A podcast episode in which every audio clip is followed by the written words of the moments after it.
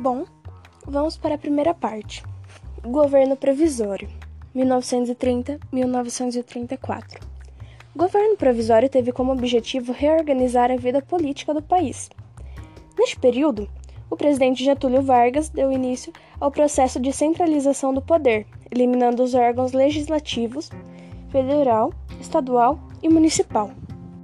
Diante da importância que os militares tiveram na estabilização da Revolução de 30, os primeiros anos da era de Vargas foram marcados pela presença dos tenentes nos principais cargos do governo, e por esta razão foram designados representantes do governo para assumirem o controle dos estados.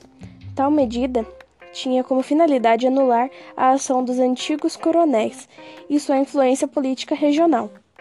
Essa medida consolidou-se em clima de tensão entre as velhas oligarquias e os militares interventores.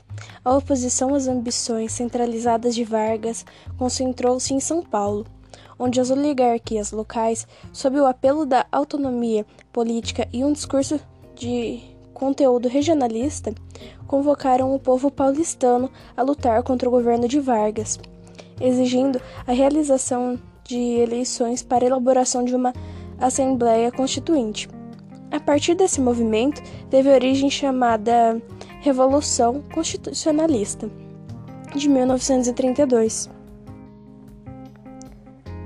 Mesmo derrotando as forças oposicionistas, o presidente convocou eleições para Constituinte no processo eleitoral, devido ao desgaste gerado pelos conflitos paulistas. As principais figuras militares do governo perderam espaço político e em 1934 uma nova Constituição foi promulgada. A Carta de 1934 deu maiores poderes ao poder executivo, adotou as medidas democráticas e criou bases da legislação trabalhista. Além disso, sancionou o voto secreto e o voto feminino.